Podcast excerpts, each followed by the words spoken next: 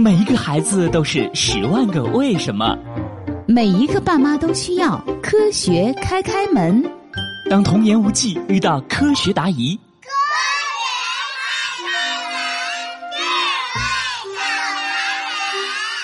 开开心心开门喽！今天的科学故事是远古森林里的幸存者。爸爸，这周日是植树节，老师要带我们去公园里种树。爸爸，爸爸，我也想要去种树。好啊，看来咱们家有不少环保小卫士呢。爸爸，你说我们现在种的树，在很多很多年以后，会不会长成茂密的森林呢？不是没有可能哦。你看，很多公园里不就有一些千年古树、百年古树吗？那一定很壮观。我每年都要种一棵。其实啊，千年古树还不算最厉害的。现在地球上还保存着几种远古时代的树木呢，比如梭罗、银杏、水杉等等。它们为我们了解远古森林提供了重要的研究材料呢。远古时期的树一定见过恐龙。没错，比如梭罗，它是地球上两亿多年前盛极一时的高大蕨类植物，是和恐龙同时期的植物，也是恐龙的主要食物哦。最早的蕨类植物在四亿年前就出现了。随着时间的推移，地球上的生物啊日渐繁盛，在距今约三亿年前的时候啊，形成了极为壮观的蕨类森林。那我们现在在哪里能见到这么漂亮的蕨类森林呀？现在想要见到这么壮观高大的蕨类森林呀，可是难喽。为什么？它们和恐龙一样也灭绝了吗？倒也没灭绝，不过现代的蕨类植物中，绝大部分都是植株矮小的草本植物，梭罗是少有的幸存下来的较为高大的木本植物。看来梭罗还是比较幸运的。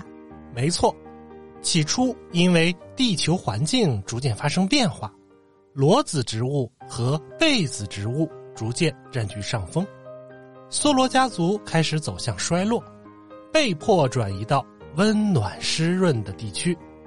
后来，第四纪冰川运动开始，冰川就像巨大的推土机，所到之处，森林全部被铲平。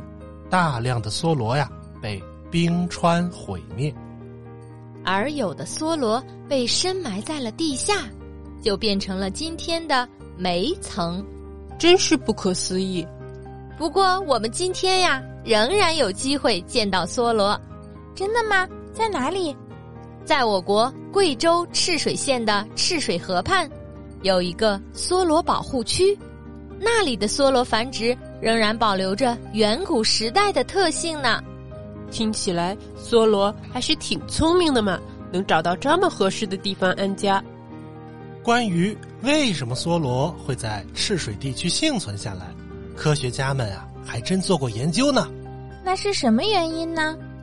科学家们的解释是，在七千万年前，赤水地区曾进入海中，由于地壳运动，后来。又生出了海面，所以这块地区是潮湿的。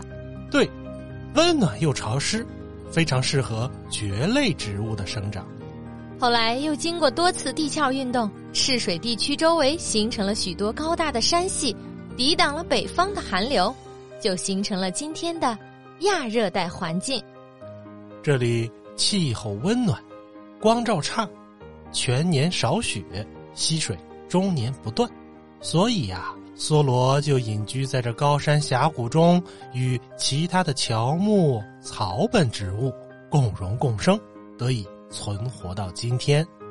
大自然真是有一双巧手啊！好啦，小朋友们，今天的科学故事就到这里了。本周日就是一年一度的植树节了，今年你种下了什么树呢？如果你也有想问的科学问题，欢迎评论或私信我们。具体方式见知识卡片，咱们下期再见喽。